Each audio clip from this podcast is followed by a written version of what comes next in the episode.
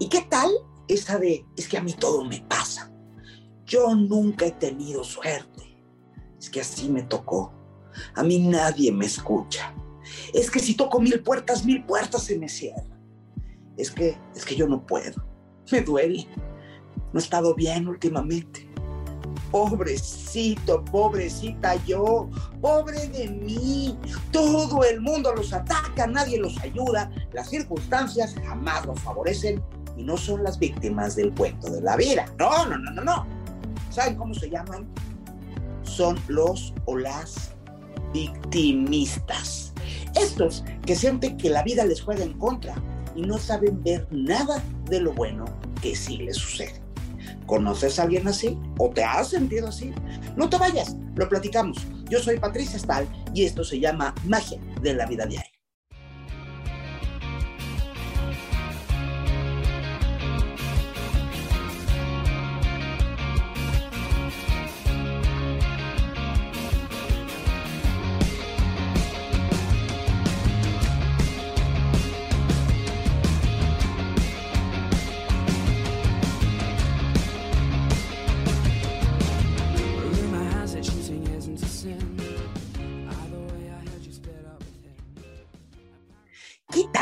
¿Qué tal esas personas que se quejan por todo y de todo? Que nunca están contentas con nada, que pasan los días lamentándose de la vida tan dura que les tocó, de su mala suerte, de lo malos que son las personas que lo rodean, de lo poco que se preocupan las personas por él o por ella, de tanto egoísmo a su alrededor, de su vida de radionovela malísima de los años 40. Y es que además nos impresionamos, pero no nos damos cuenta de que para subsistir necesitan quejarse amargamente y, y mucho para que a los demás nos quede muy claro su gran infelicidad, sus padecimientos, las injusticias de las que son víctimas y la tragedia de su existencia. Híjole, si conoces a alguien así, o peor, o sea, te identificas con una vida de tragedia griega, cuidado, ¿eh? porque eso es una trampa. Es una trampa verdadera. Mira, por ejemplo, tengo una amiga que tiene una vida bastante buena, por no decir maravillosa. Tiene una familia que la quiere, tiene un muy buen trabajo, tiene suficiente dinero o más, tiene buena salud y bueno, pues por lo menos desde donde yo lo veo, tendría que tener una vida feliz. Pero, pero tiene un gran problema en su vida, uno enorme, uno de verdad de, sangrar el alma. ¿Saben qué? Se divorció hace varios años y no ha encontrado al nuevo hombre de su vida. Se siente sola.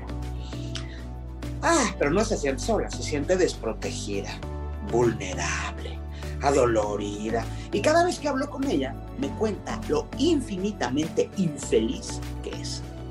Lo triste es que a estas alturas de su vida eh, se siente tan sola, que entonces no encuentra y entonces sufre más porque no hay un hombre increíblemente maravilloso que llegue a su vida a librarla de tanto pesar y tanto calvario.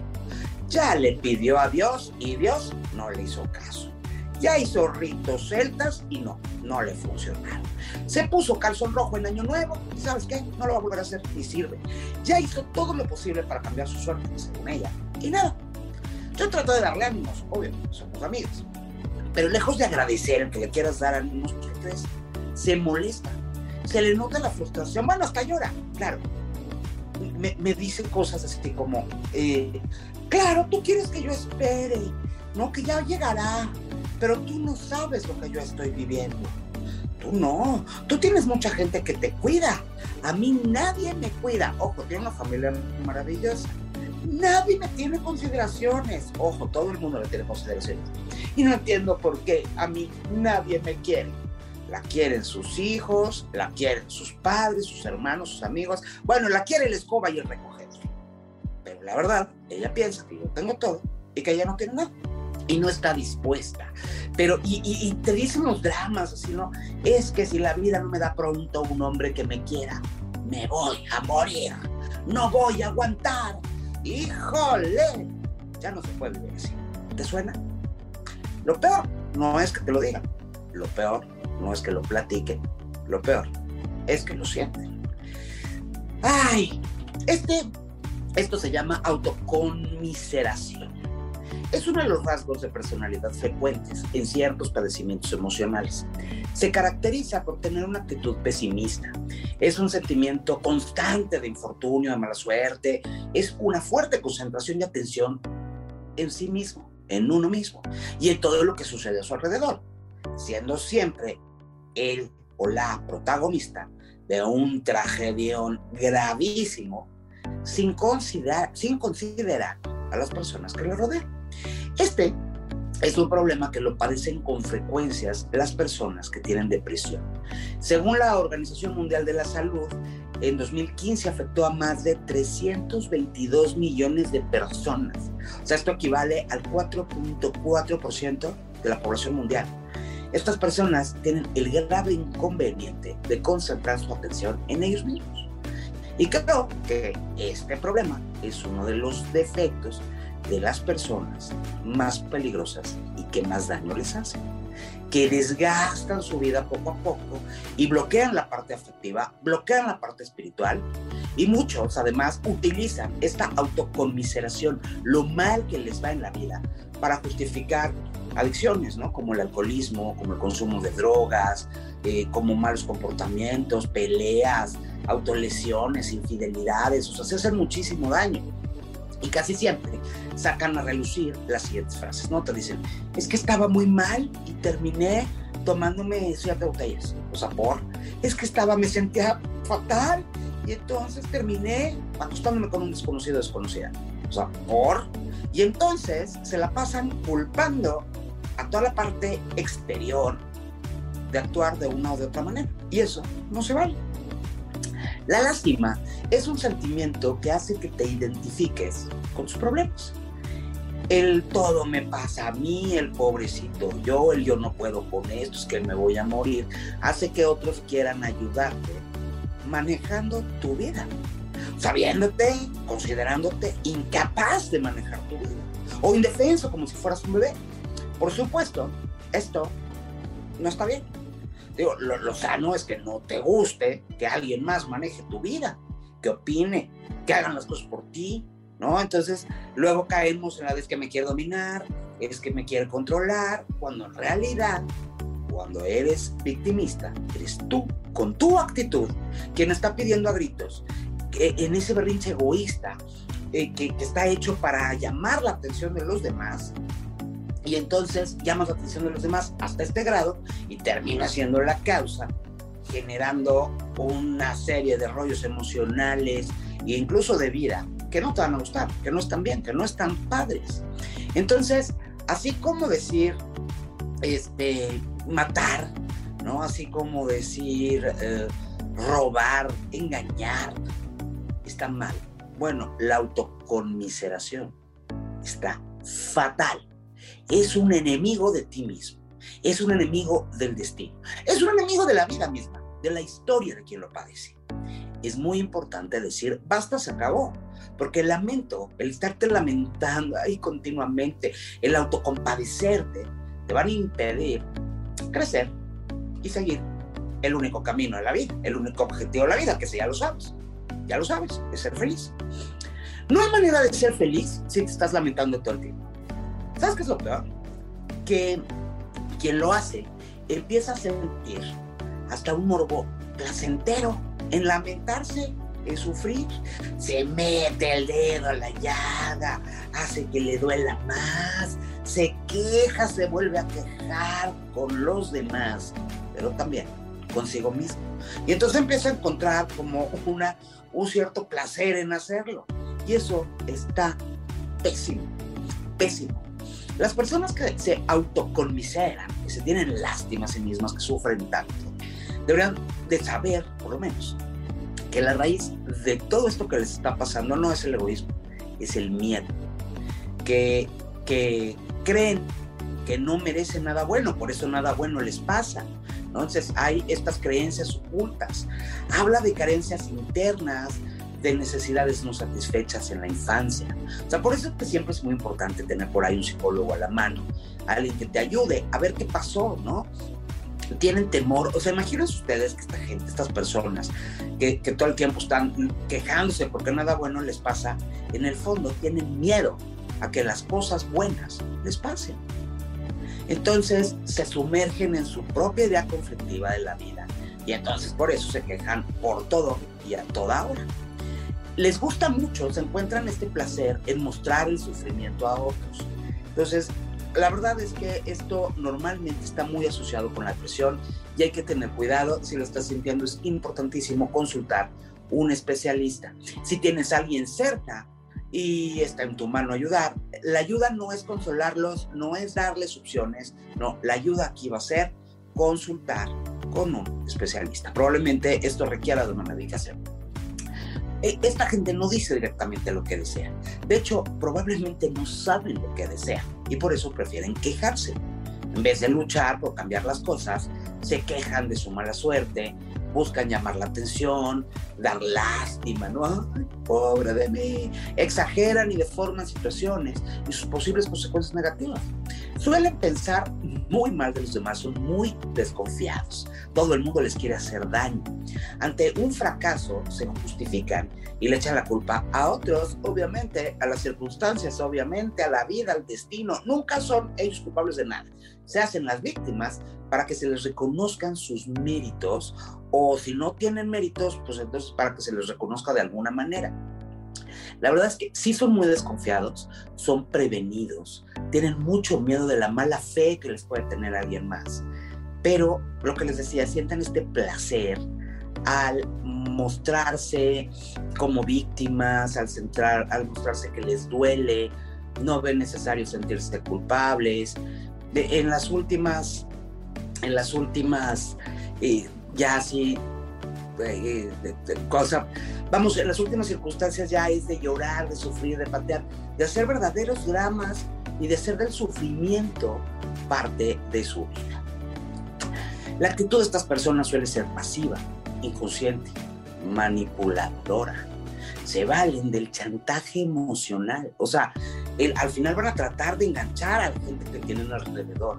Suelen hallarse inmersos en una eterna e inactiva espera de que el mundo los reconozca en su inmenso dolor y la justicia que se les ha cometido, digamos, que, encuentre una, una razón, ¿no? La verdad es que son como películas de libertad Lamarck, o sea, no está padre.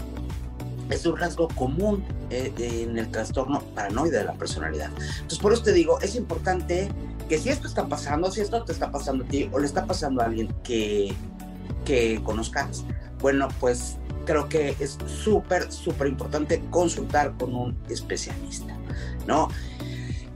sí, ¿cómo, los identifico? ¿Cómo sé si de verdad está tan mal? Bueno, si tiene una tendencia generalizada e injustificada a interpretar las acciones de los demás como que lo están amenazando, como que lo están agrediendo, como que todo es en su contra.